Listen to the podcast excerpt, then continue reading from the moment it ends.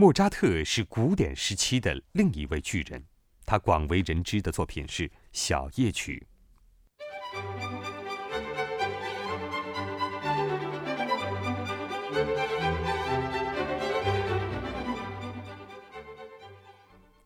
还有大型乐队交响曲。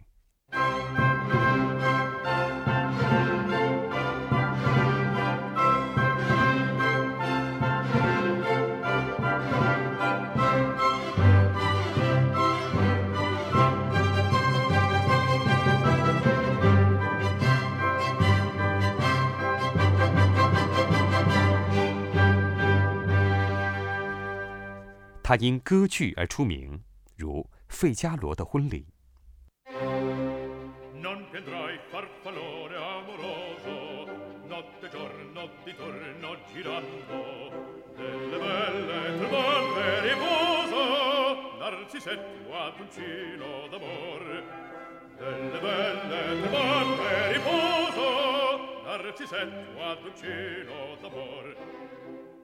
他因协奏曲而出名。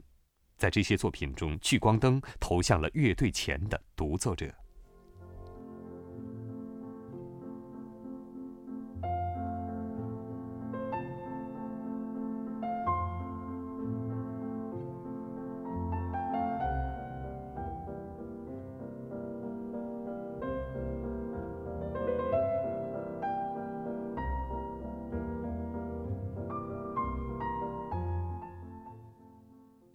他还因宗教音乐而出名。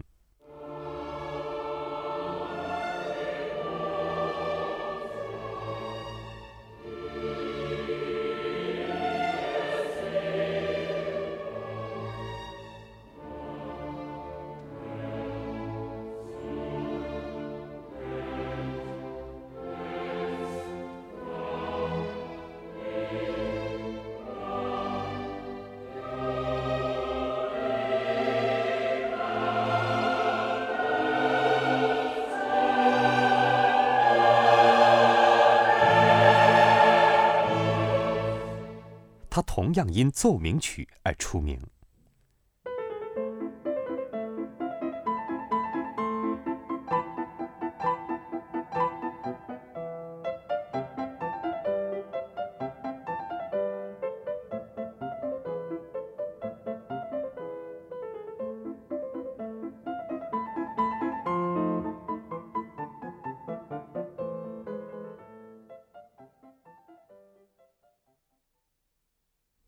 他有时甚至因为一个音乐的玩笑而出名。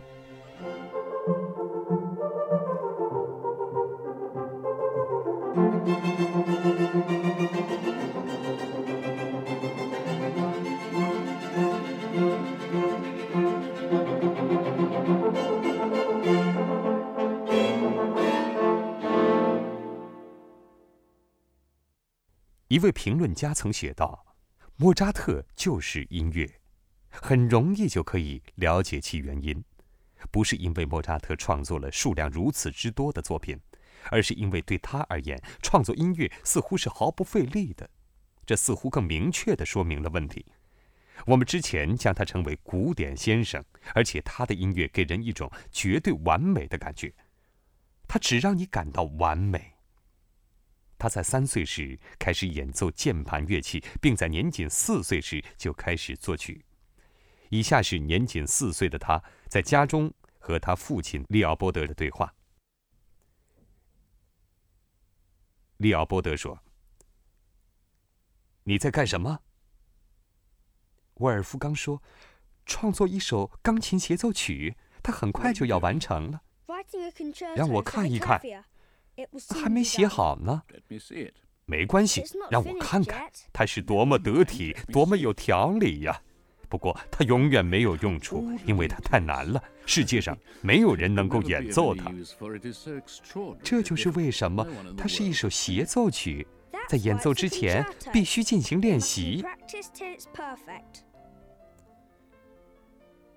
莫扎特是这样一个令人难以置信的神童，这样一个天才。以至于在我们的整个故事中，他是最为璀璨的明星。他并不是家庭中唯一拥有音乐才能的人，他的父亲利奥波德是一位作曲家，他为萨尔茨堡的亲王兼大主教工作。沃尔夫冈还有一个名叫玛利亚安娜的姐姐，也是一位优秀的音乐家。他的家人和朋友常用他的昵称“纳内尔”来称呼他。当利奥波德认识到他的孩子们是多么有音乐天赋之后，他决定让他们开始在欧洲巡回演出。当时莫扎特只有六岁。他们的旅途又非常之长，他们旅行了整整四年。最初，利奥波德将沃尔夫冈和纳内尔带到了慕尼黑。之后，他们去了维也纳，又去了巴黎，然后他们横渡英吉利海峡，到达伦敦。最后，在一七六六年，一家人回到了家乡萨尔茨堡。现在，沃尔夫冈已经是一位明星了，他在他所到的每一个国家的显赫人物面前演奏，包括国王和女王。可是。莫扎特并不仅仅拥有卓越的演奏技巧，在他十二岁时已经完成了两部歌剧。一七八一年，在二十五岁时，莫扎特移居维也纳。他在一年后成家，并有了自己的孩子。莫扎特不善理财，在他的一生中曾经得到过许多财富，但他把一切都花掉了，有时还入不敷出。他常向朋友借钱，且偿还能力极差。他去世时几乎一文不名，而且和其他的穷人埋葬在一起，没有人知道确切的地点。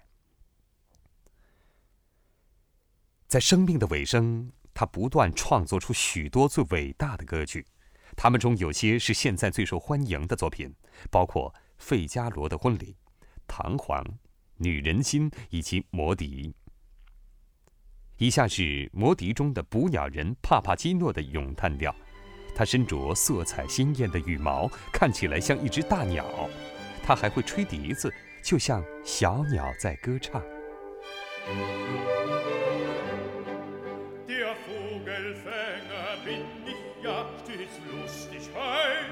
Sassa, die Spugelfennerin bekannt, bei alt und jung im ganzen Land. Weiß mit dem Locken umzugehen und mich aufs Pfeifen zu verstehen. Drum kann ich froh und lustig sein, denn alle Vögel sind ja mein.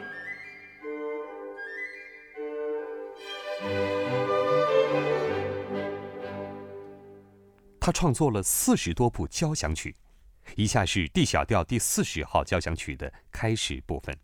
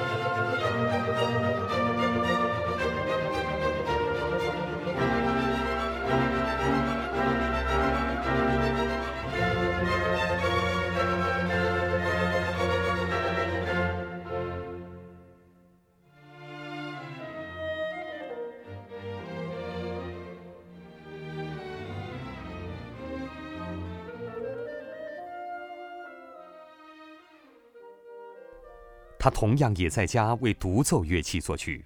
如果你学习钢琴，你也许会演奏莫扎特的 A 大调钢琴奏鸣曲。